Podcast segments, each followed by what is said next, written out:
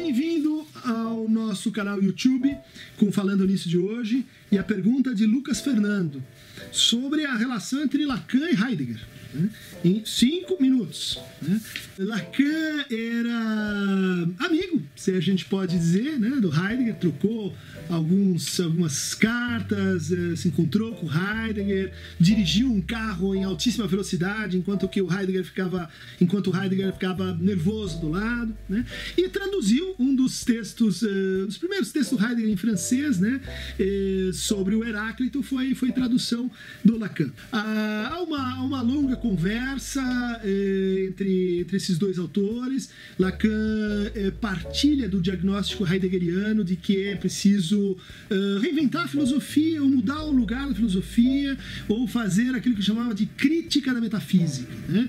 Crítica da metafísica do sujeito, crítica da metafísica do mundo, crítica dessa transformação sistemática do ser, do ser aí, né, do Dasein, em objetos, em entes. né? Lacan acompanha essa crítica da sua maneira, ele entende que a psicanálise faz parte desse processo de crítica da metafísica ocidental. Particularmente, Lacan vai se interessar por essa ideia do Heidegger de que o ser ele se experimenta como ser quando ele aparece como ser para a morte, né? quando ele eh, se dá conta da sua finitude e quando ele tenta tamponar essa finitude com práticas como a da falação, que o Lacan vai chamar de fala vazia, né? ou com a ação, com a ocupação, que Lacan vai tematizar com a ideia do acting out, no seu seminário sobre angústia. Né? E a importância que o Heidegger confere à angústia nesse processo, né? no processo de, de experiência do Dasein, vai ser correlata, vai ter um análogo na psicanálise do Lacan. Né? A ponto eh, dele reformular a teoria freudiana da angústia, né? como assim ausência de objeto, eh, introduzindo a ideia de que é justamente uma espécie de, de, de ponto de objetivação máximo que a gente tem quando estamos diante da angústia. Mas a importação mais certa e mais importante da filosofia do Heidegger vai se dar à altura de textos como Instância da Letra, eh, no Inconsciente, ou A Razão de Freud, desde Freud, onde o Lacan eh, introduz essa ideia do uh, eh, manque à lettre, né? Ah, a falta em ser. Ele vai dizer, assim como o sintoma tem uma estrutura de metáfora, o desejo tem uma estrutura de metonímia. Por quê? Porque no desejo nós experimentamos a falta em ser. né? O desejo é esse processo em que o ser se mostra como pura negatividade.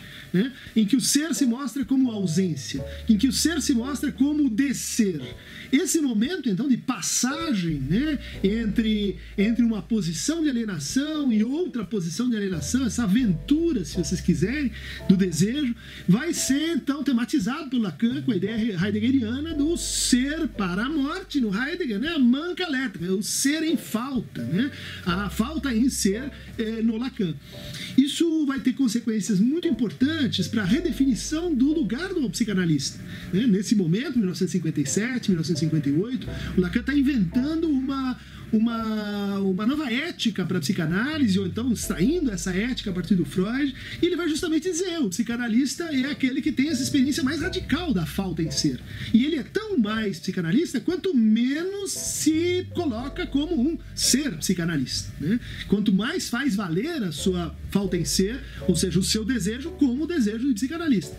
Por isso, um dos três exemplos que o Lacan vai empregar na, no seu livro sobre a ética da psicanálise, o Seminário 7, vem justamente do Heidegger, vem da teoria estética do Heidegger, onde ele fala da criação como o, um envoltório que a gente dá para o vazio, né? Uma, como um vaso, né? que é, é formado, né? é esculpido a partir do que da contenção de um vazio.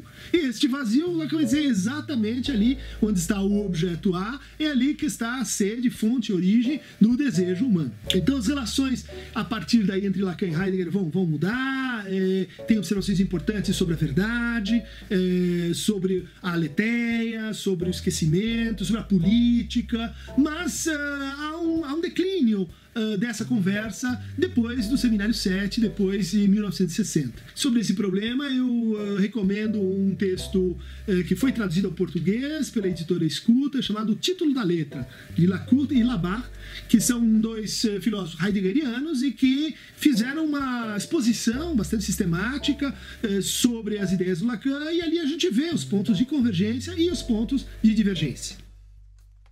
Para receber o nosso Falando Nisso toda quarta e domingo, inscreva-se no nosso canal aqui, ali ou no design que você quiser.